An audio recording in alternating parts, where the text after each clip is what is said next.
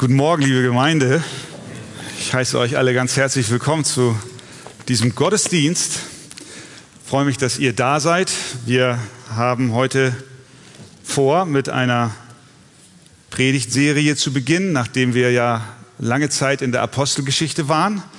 Eine Sommerserie kurz eingelegt haben über das Buch der Sprüche, wenden wir uns heute dem Buch Nehemia zu. Das ist im Alten Testament. Fünf Bücher Mose, Jose, Richter, Ruth, zwei Samuel, zwei König, zwei Chronik. Esra, Nehemia, Esther. Ungefähr. Habt ihr es? Oder braucht ihr noch ein bisschen, um es zu finden? Es ist ein kleines Buch und ein bisschen versteckt im Alten Testament. Die Predigt ist überschrieben mit den Worten Nehemia, ein Mann mit großer Bürde. Nehemia, wir lesen zunächst von Vers 1 bis 4 im ersten Kapitel.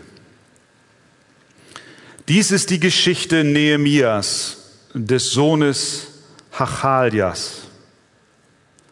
Es geschah im Monat Kislev, im 20. Jahr, dass ich in Susan in der Königsburg war.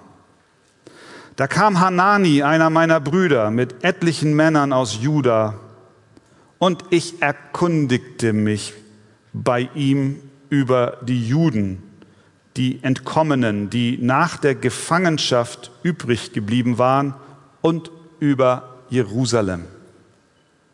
Und sie sprachen zu mir, die übriggebliebenen, die nach der Gefangenschaft übrig geblieben sind, befinden sich dort in der Provinz in großem Unglück und in Schmach und die Mauern Jerusalems sind niedergerissen und ihre Tore mit Feuer verbrannt.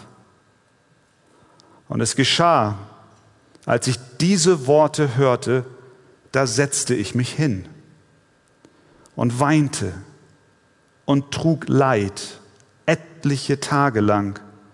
Und ich fastete und betete vor dem Gott des Himmels. Amen. Nehmt gerne Platz. Wer war Nehemia?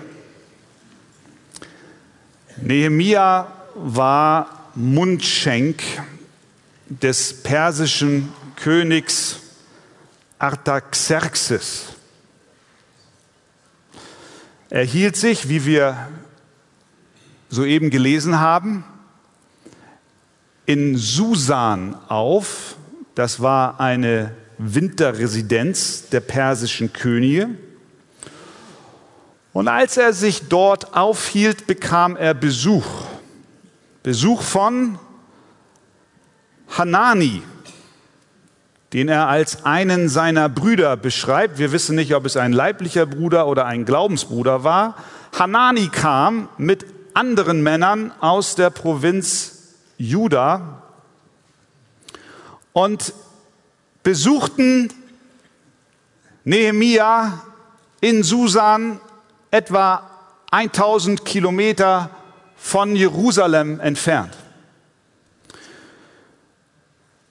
Wir müssen wissen, dass 140 Jahre vorher, bevor dies hier geschah, der babylonische König Nebukadnezar Jerusalem eingenommen und zerstört hatte. Das war 586 vor Christus. Und damals wurden die Bewohner der Provinz Juda und auch Jerusalems, die Juden in mehreren Deportationswellen ins babylonische Exil mitgenommen. Und dort waren sie Jahrzehnte. Viele Jahre später gab es einen Erlass von einem Nachfolgerkönig in Babylon namens Kyros, der gestattete den Juden nach Judäa zurückzukehren und auch den Tempel, der vorher zerstört worden war, wieder aufzubauen. Das berichtet uns unter anderem das Buch Esra. Auch Esra selbst kehrte damals von Babylon zurück nach Jerusalem und man nahm den Tempeldienst wieder auf. Die Stadt Jerusalem fing wieder nach vielen Jahren des Siechtums ein Stück weit an zu leben, aber es war bei weitem noch nicht alles in Ordnung. Denn die relativ kleine Schar zurückgekehrter Juden aus dem Exil, die dort wieder das zivile Leben in Gang brachten, befanden sich in einer ständigen Gefahr. Und die Gefahr bestand darin, dass die Stadtmauer zerstört war. Nachdem nun die Juden damals nach Babylon ins Exil verschleppt wurden, wurde irgendwann später dieser Nehemia, über den wir jetzt sprechen, dort in Babylon geboren. Er selbst hat Jerusalem nie gesehen, aber er ist von Geburt her ein Jude. Und wie andere Juden vor ihm, wie zum Beispiel Daniel oder auch Esther, die sogar in Babylon zur persischen Königin aufstieg, hat auch Nehemia am Hof des Königs eine erfolgreiche Karriere hingelegt. Obwohl Jude, hat er doch dort durch seine Arbeit sich Vertrauen und auch Zuneigung der Herrscher erarbeitet und er wurde zum Mundschenk des Königs. Das Amt des Mundschenks ist äh, vielleicht aus unserer heutigen Sicht nicht unbedingt so erstrebenswert. Was ist das schon? Dem König den Becher reichen. Aber das war damals ein Amt, das höchstes Vertrauen genoss. Denn der König war in ständiger äh, Gefahr, dass seine Feinde ihn vergiften wollen. Also brauchte er einen Mann, dem er echt vertrauen konnte. Und so war Nehemia aufgestiegen zur, wir können fast sagen, rechten Hand des Königs. Der König vertraute ihm sein Leben an. Und nicht nur das, als Mundschenk hatte er auch die Gelegenheit, regelmäßig vor dem König zu erscheinen, was nur sehr, sehr wenigen Menschen damals möglich war. Er war also hochgeschätzt und man vertraute ihm voll und ganz. Als nun die Delegation aus Jerusalem kam, fragt Nehemia nach dem Wohlergehen der Stadt. Die Männer antworten, Vers 3. Die übriggebliebenen, die nach der Gefangenschaft übrig geblieben sind, die befinden sich dort in der Provinz in großem Unglück und in Schmach. Und die Mauern der Stadt Jerusalem sind niedergerissen und ihre Tore mit Feuer verbrannt. Diese Nachricht bedrückte Nehemia sehr. Obwohl in Babylon aufgewachsen, niemals in Jerusalem gewesen, hatte er doch denselben Geist in sich, den auch die jüdischen Exilanten in Babylon hatten. Und wie der Geist aussah, den sie hatten hinsichtlich ihres Verhältnisses zu der heiligen Stadt Jerusalem, drückt Psalm 137 aus als die Verschleppten aus Juda dort berichten mit diesen Worten, an den Strömen Babels saßen wir und weinten. Wenn wir an Zion gedachten, an Jerusalem, an den Weiden, die dort sind, hängten wir unsere Lauten auf, denn die uns dort gefangen hielten, also die Babylonier, forderten von uns, dass wir Lieder sängen und unsere Peiniger, dass wir fröhlich seien. Singt uns eines von den Zionsliedern. Wie sollten wir ein Lied des Herrn singen auf fremdem Boden? Und jetzt vergesse ich dich, Jerusalem, so erlahme meine Rechte meine Zunge soll an meinem Gaumen kleben, wenn ich nicht an dich gedenke, wenn ich Jerusalem nicht über meine höchste Freude setze. Das war der Geist der Juden damals. Oh, ich werde Jerusalem nie vergessen. Die Liebe zu der Stadt war so tief in den Herzen der Gläubigen verankert. Nun sitzt du hier heute Morgen und sagst, ja, warum um alles in der Welt? Ich würde über Berlin niemals so weinen. Gut so.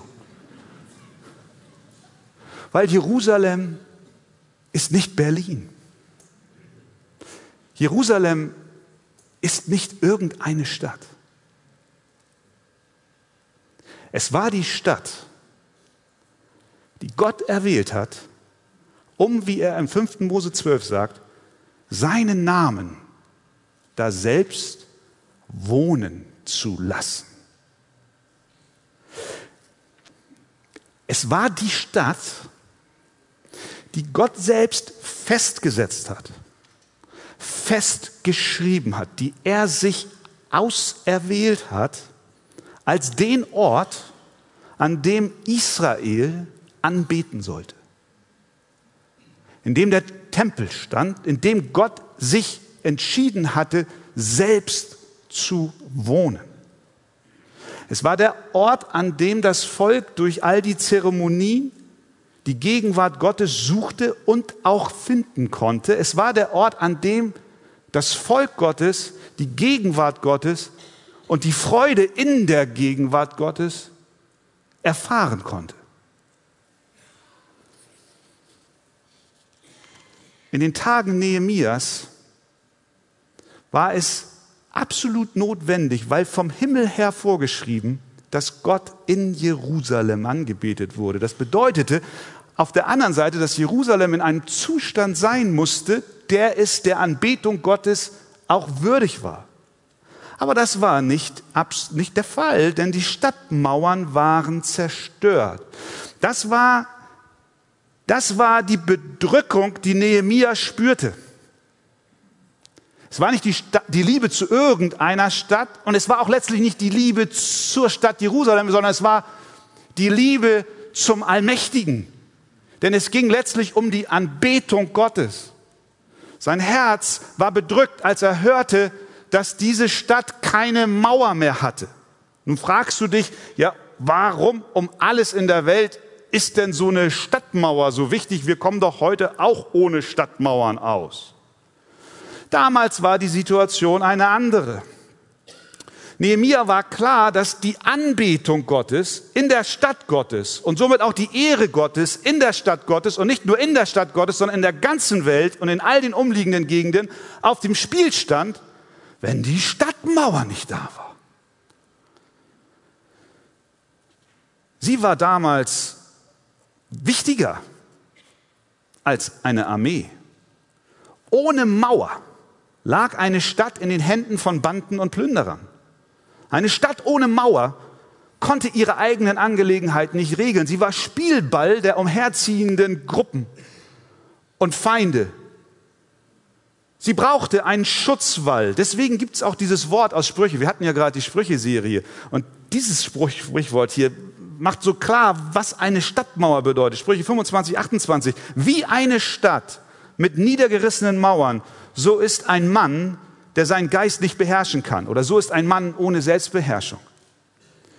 Ein, ein, Mann ohne Selbstbeherrschung wird von jeder vorbeiziehenden Versuchung und jedem äußeren Einfluss angegriffen und zerstört. Der hat keinen Widerstand. Er hat nichts, was er seiner Verteidigung hinzufügen kann. Und so ist eine Stadt ohne Mauern. Und so erkannte Nehemiah, die Anbetung Gottes steht auf dem Spiel und das betrübte sein Herz zutiefst. Wie reagiert er? Vers 4. Und es geschah, als ich diese Worte hörte, da setzte ich mich hin und weinte und trug Leid etliche Tage lang. Was war der Grund seines Kummers? Es war kein persönlicher Verlust. Es kam nicht die Nachricht an ihn heran, dass seine Frau oder sein Kind oder ein guter Freund gestorben war. Es war auch nicht die Nachricht, dass sein Vermögen verloren gegangen ist durch ein Unwetter oder durch ein Feuer. Es war auch keine Krankheit oder ein Unfall, der ihn in diese Trauer versetzte, sondern Auslöser seiner Last waren diese Worte, die er hörte. Er sagt, als ich diese Worte hörte, da setzte ich mich hin und weinte. Welche Worte? Das waren die Worte von seinen Brüdern, die die Drangsal und das Elend beschrieben, in der sich die Gemeinde in Jerusalem befand. Seine Brüder waren in Not und Gefahr. Da hat auch das sichere und luxuriöse Leben am Hof des Königs und auch sein hohes Amt ihn nicht sein Sinn und sein Herz vernebeln lassen. Die Gemeinde war verwüstet und das traf ihn voll ins Herz. Ich glaube, ihr Lieben, wenn wir uns an dieser Stelle fragen, was hat Nehemia mit uns zu tun, ich glaube, es ist angemessen, dass wir hier einen Bogen schlagen in unsere Zeit, in unser Heute und Jetzt, in dein und in mein Leben hinein. Sollten wir als Christen nicht auch eine solche Bürde für die Sache Gottes haben? Was, was treibt dich und bedrückt dich? Was treibt dir Tränen in die Augen? Was steht bei dir auf der Agenda deiner Bedrückung? Alle Gläubigen sollten eine Besorgnis für das Wohlergehen der Brüder und Schwestern und vor allem auch für den Namen Gottes und seine Anbetung haben. Das ist, was uns antreiben darf. Preis Gott, ich weiß. Ich bin dankbar, dass Gott diesen Geist in unser Herz gegeben hat. Denn in unserer neutestamentlichen Zeit, in der wir jetzt leben, findet die Anbetung Gottes nicht mehr im physischen Jerusalem, der Stadt mit der Postleitzahl sowieso in Israel statt, sondern im neuen Bund haben wir eine andere Anbetungsstätte. Im neuen Bund formt die Gemeinde, das Volk Gottes durch Jesus Christus den Tempel. Paulus schreibt in Epheser 2, Vers 19 bis 22, wir sind Gottes Hausgenossen, auferbaut auf der Grundlage der Apostel und Propheten, während Jesus Christus selbst der Eckstein ist, in dem, mit Christus als Eckstein, der gesamte Bau zusammengefügt, das bist du und ich, wächst zu einem heiligen Tempel im Herrn, in dem auch ihr und ich, er sagt ihr, mit erbaut werdet zu einer Wohnung Gottes im Geist. Nehemia ging es um die Anbetung in Jerusalem, weil das der von Gott angeordnete Ort war, wo sein Volk sich versammeln sollte, um ihn zu loben. Übertragen auf unsere Zeit wissen wir, der Tempel ist es nicht in Jerusalem, sondern der Tempel ist inzwischen durch Jesus Christus die Gemeinde, die zusammengefügt wird zu einem heiligen Tempel, wo du und ich eingebettet sind. Das heißt, wir haben durch Christus Zutritt zum Vater, er ist unser hoher Priester, Nehemia hatte eine schwere Bürde für die Anbetung Gottes in Israel, in Jerusalem. Wir dürfen heute eine Bürde für die Sache Gottes haben und die Last für die Gemeinde Jesu Christi in Hamburg, in Städten, in Deutschland und auf der ganzen Welt haben. Schauen wir uns unser Land an. dann geht es uns manchmal so wie Nehemiah, oder? Unser Land hat eine Geschichte, was, was das geistliche Leben angeht, was großartige Dimension hat. Wir denken an die Zeit der Reformation, 500 Jahre, was von der Reformation aus Deutschland in die Welt gegangen ist. Ich denke an Aufbrüche, zum Beispiel um Nikolaus Graf von Zinsendorf herum im 18. Jahrhundert in Herrnhut.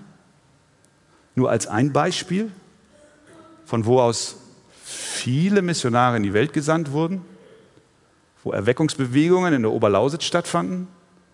Kürzlich war ich in Görlitz. Wir haben dort Evangelium für unser Land durchgeführt, unser Zuschauertreffen.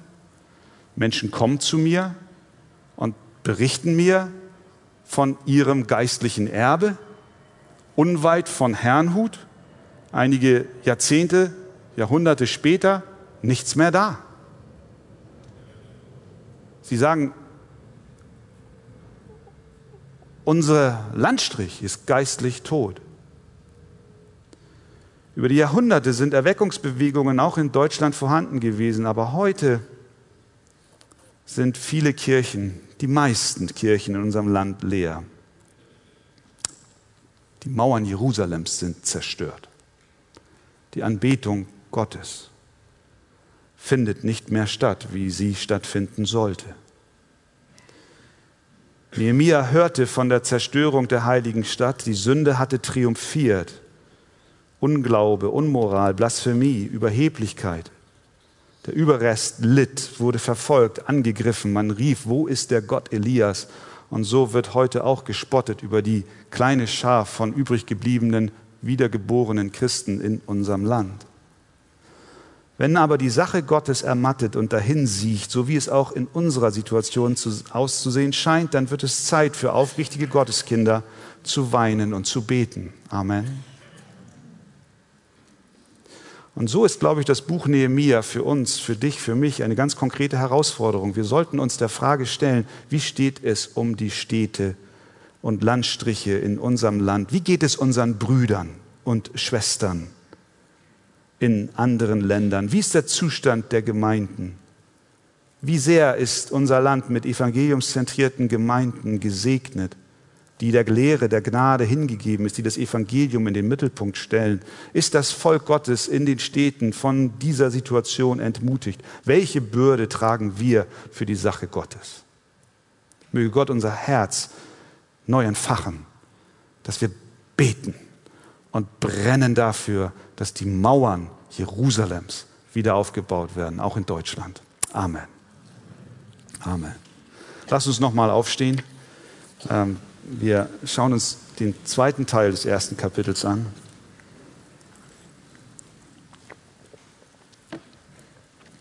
Nehemiah Kapitel 1 von Vers 4 noch einmal bis dann Vers 11.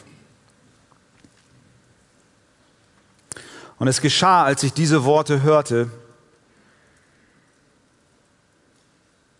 da setzte ich mich hin und weinte und trug Leid etliche Tage lang. Und ich fastete und betete vor dem Gott des Himmels und sprach, ach Herr, du Gott des Himmels, du großer und furchtgebietender Gott, der den Bund und die Gnade denen bewahrt, die ihn lieben und seine Gebote halten. Lass doch deine Ohren aufmerksam und deine Augen offen sein, dass du auf das Gebet deines Knechtes hörst, dass ich nun vor dir bete, Tag und Nacht für die Kinder Israels, deine Knechte, und mit dem ich die Sünde der Kinder Israels bekenne, die wir an dir begangen haben. Auch ich und das Haus meines Vaters haben gesündigt.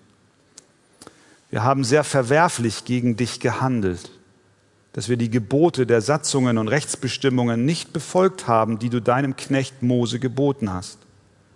Gedenke doch an das Wort, das du deinem Knecht Mose gegeben hast, indem du sprachst, wenn ihr treulos handelt, so will ich euch unter die Völker zerstreuen.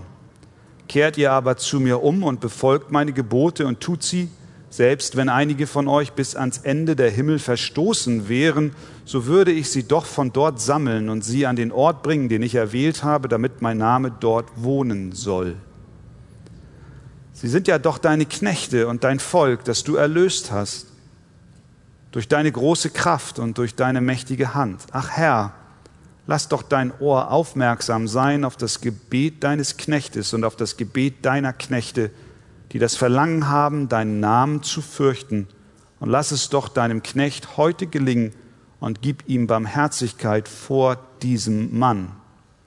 Ich war nämlich der Mundschenk des Königs. Amen. Nehmt doch gerne Platz. Wie reagierst du, wenn eine schlechte Nachricht dich ereilt?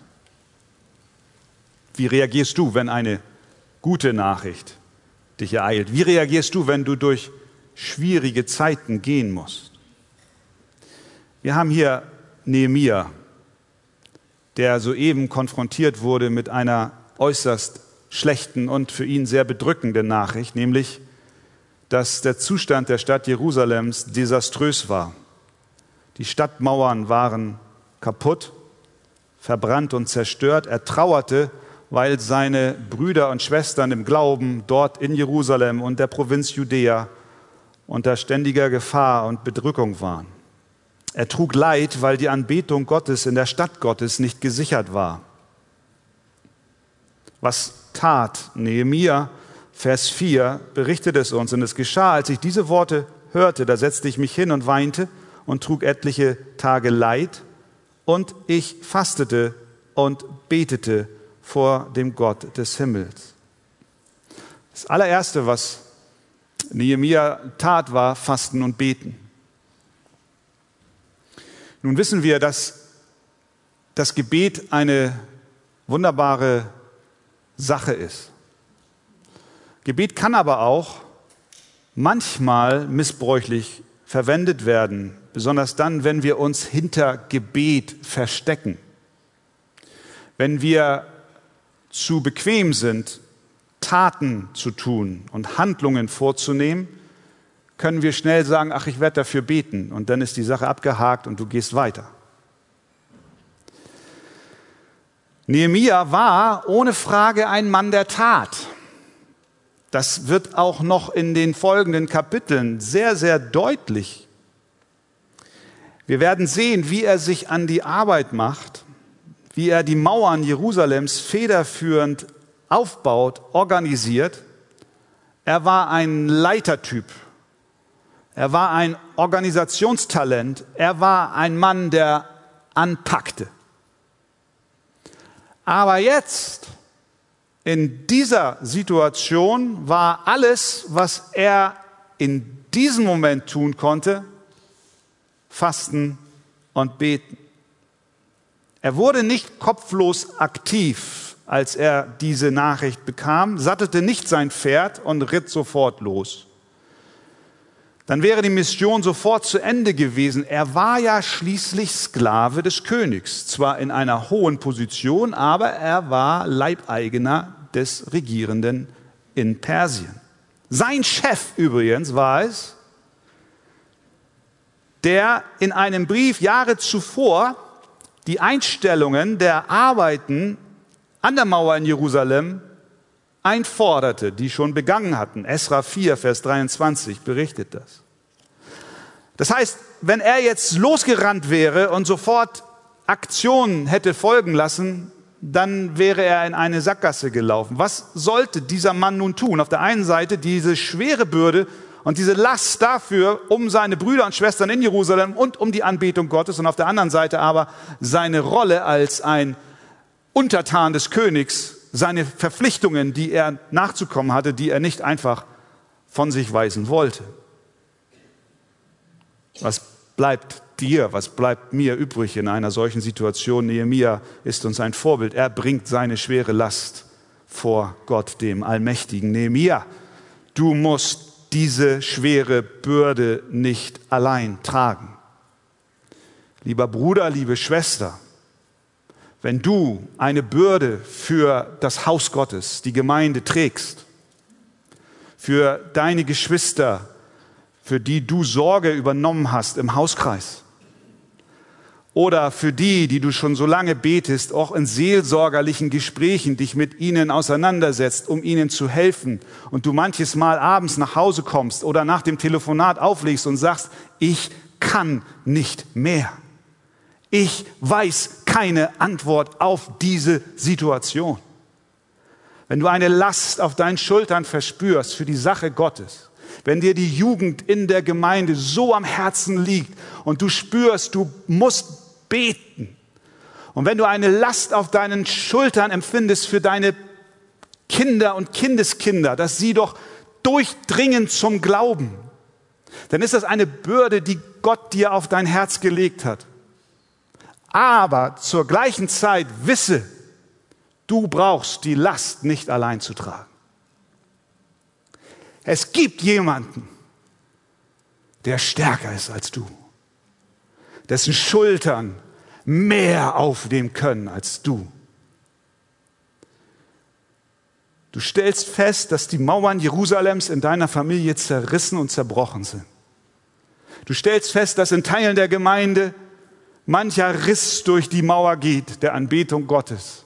Und du leidest darunter und das ist gut, dass du leidest. Aber das Wichtigste bei Nehemia war, dass er nicht in einem blinden Aktionismus verfiel, sondern zuallererst betete. Im Gebet, liebe Geschwister, werfen wir unsere Bürde für die Sache Gottes auf jemanden, der wirklich in der Lage ist, die Last zu tragen. Und wir kennen es, wenn wir Menschen von unseren Nöten berichten, dann geht es uns oft schon viel besser, oder? Wie viel mehr besser geht es uns, wenn wir das, was unser Herz bedrückt, dem sagen, der wirklich in der Lage ist zu helfen und der auch bereit und willig ist und es gerne tut. Paulus drückt es in Philippa 4, Vers 6 so aus, sorgt euch um nichts, sondern in allem lasst durch Gebet und Flehen mit Danksagung eure Anliegen vor Gott kund werden.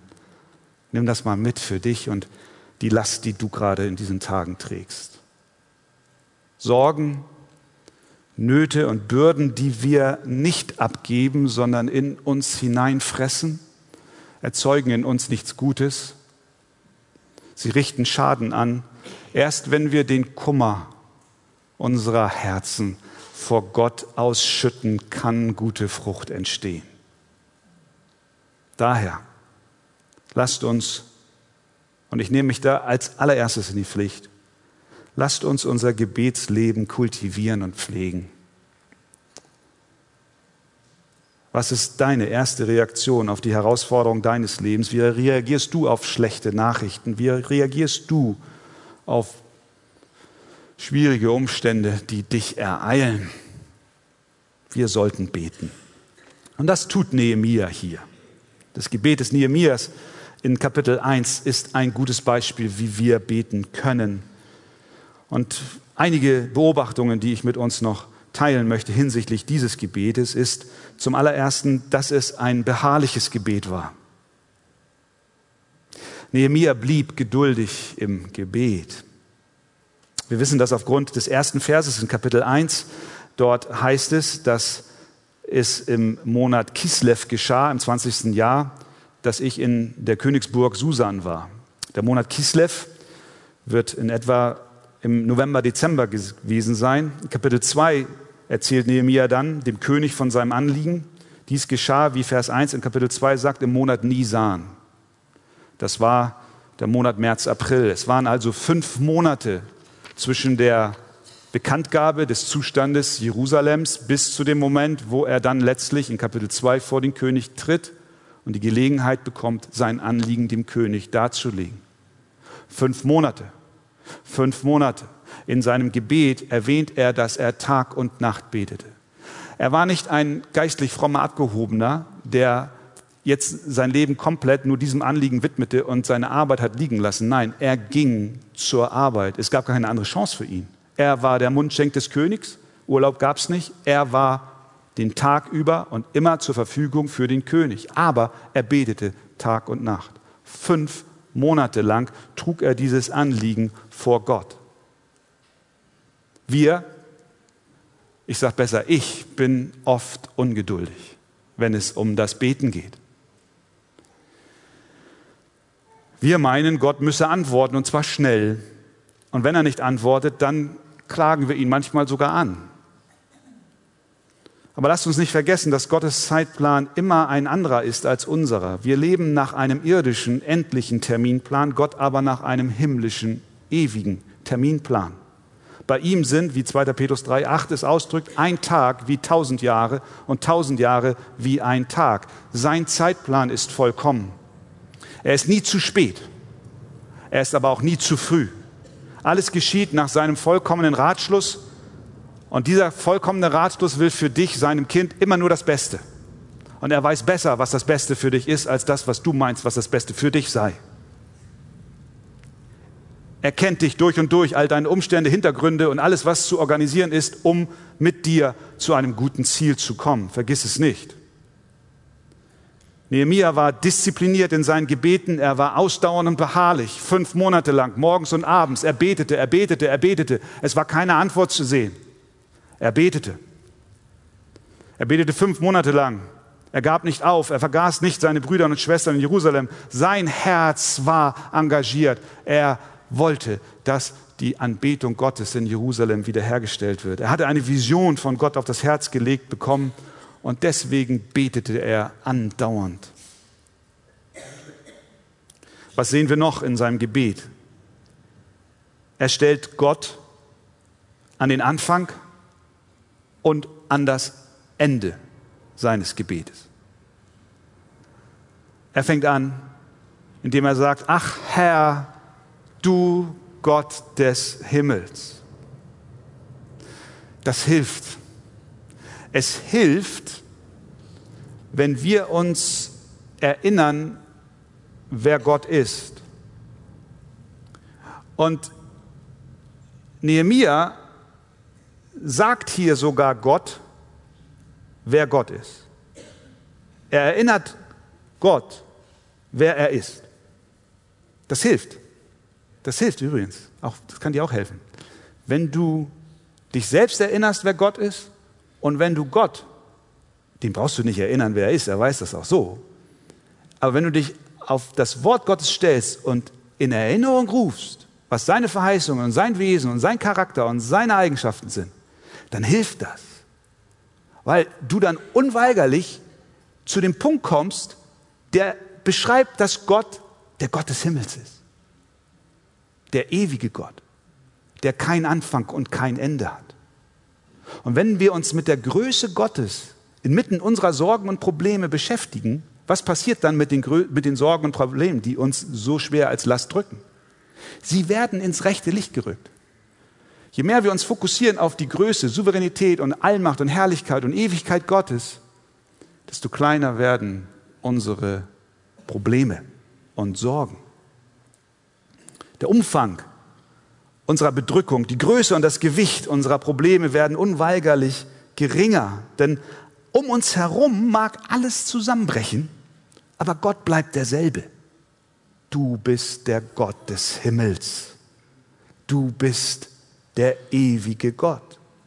Er ist der Gott des Himmels und diesen Ausdruck wiederholt Nehemiah an mehreren Stellen in Kapitel 2 noch mehrfach. Und auch Jesus hat uns gelehrt, so zu beten. Unser Vater im Himmel. Ich will sagen, du Herr Gott bist der über allem regierende Herrscher des Universums. Und so beginnt Nehemiah mit Gott. Und er endet auch mit Gott in Kapitel, äh, in Kapitel 1, Vers 11. Dort sagt er, ach Herr, lass doch dein Ohr aufmerksam sein auf das Gebet deines Knechtes und auf das Gebet deiner Knechte, die gewillt sind oder wir können auch sagen, die Freude daran haben, deinen Namen zu fürchten.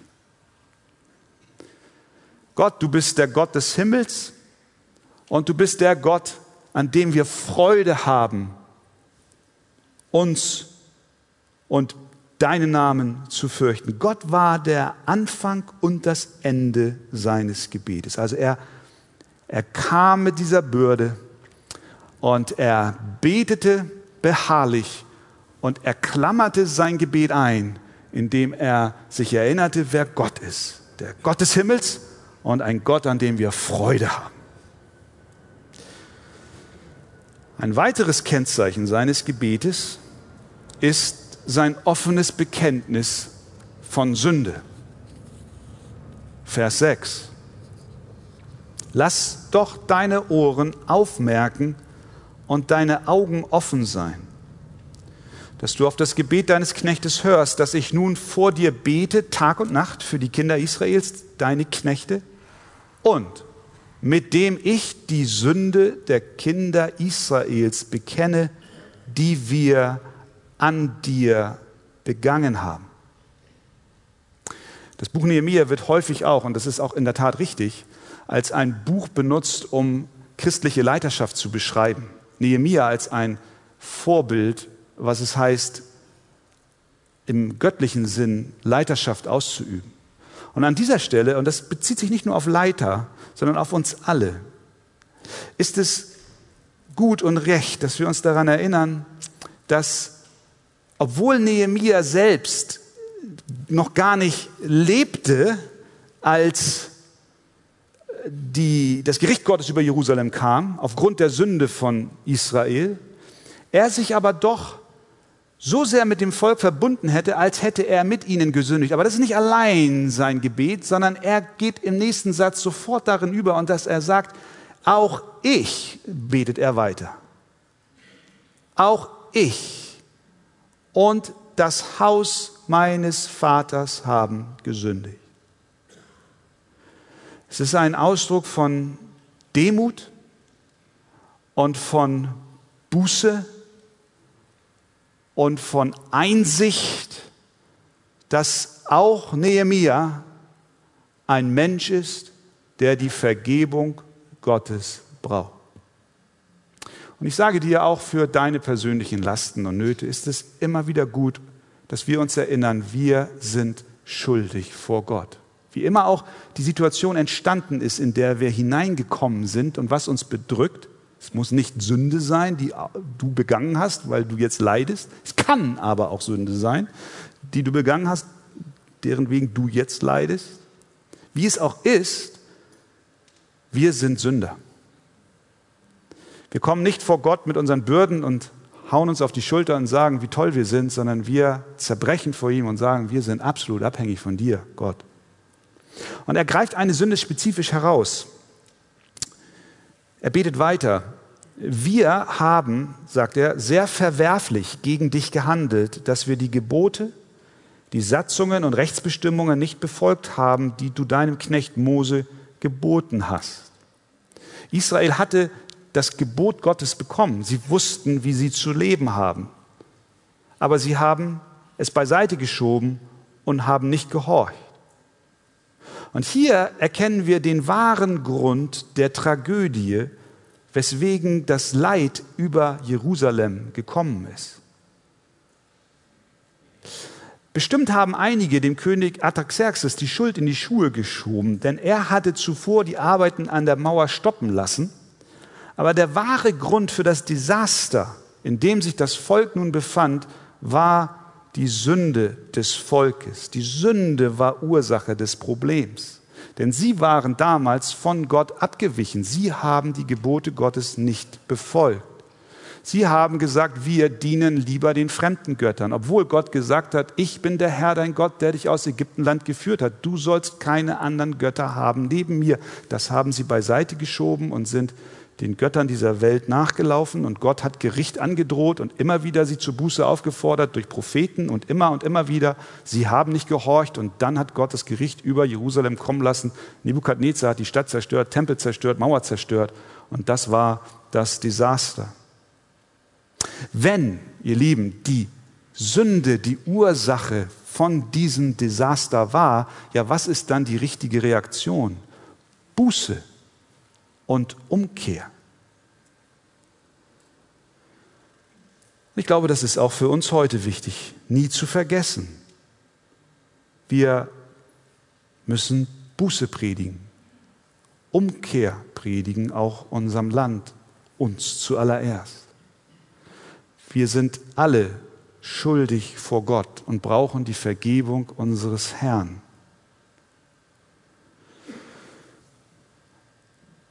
Buße ist nötig.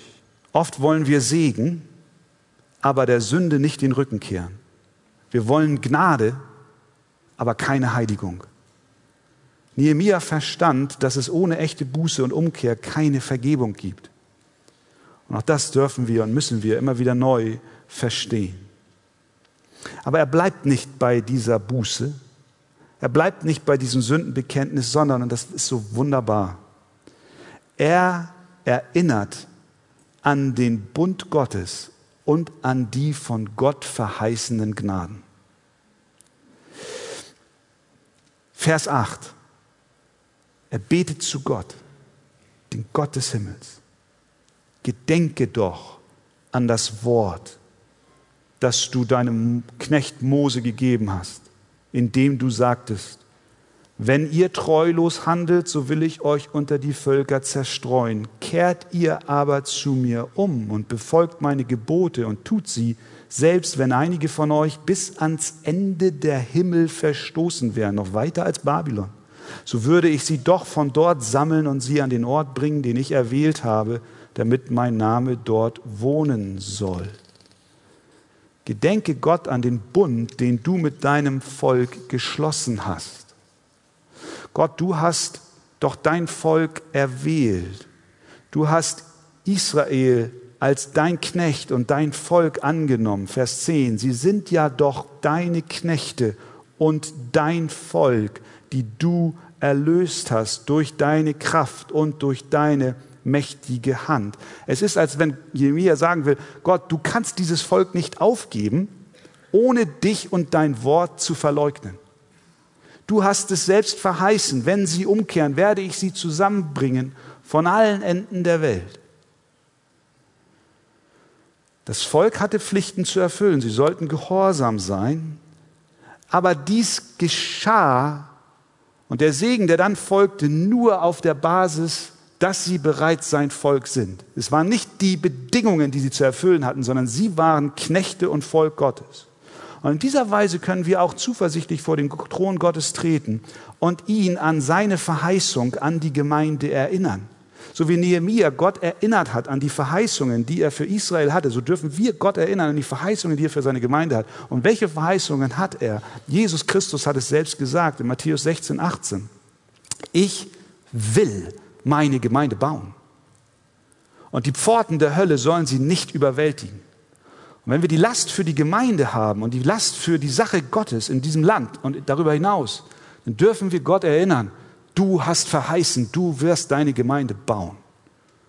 Und das erwarten wir und glauben wir auch für Deutschland und Europa.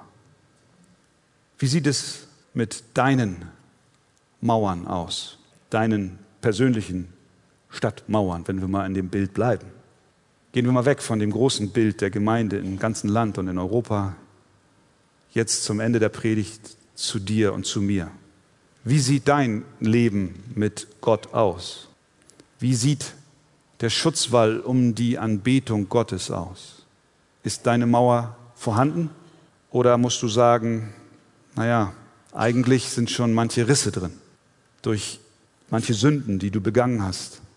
Aber auch hier gilt, es gibt Vergebung für deine und meine Übertretung. Durch Jesus Christus, der sein Blut am Kreuz von Golgatha für dich vergossen hat, darfst du, wenn du ihm deine Sünden bekennst, Vergebung deiner Schuld empfangen und die Mauer, die die Anbetung in deinem Herzen schützen soll, wird wieder aufgerichtet. Nehemiah bittet hier Gott um Barmherzigkeit. Wie die Sache für ihn ausgeht, war ihm zu diesem Zeitpunkt noch nicht klar. Er hatte keine Ahnung, wie die Sache weitergeht. Aber was er wollte, er wollte sich gebrauchen lassen. Er hatte eine Bürde, er breitete sie vor Gott aus. Und alles, was er nun noch tun konnte, war in diesem Augenblick geduldig zu warten. Warten, wie es Psalm 40 ausdrückt, ich harrte auf den Herrn.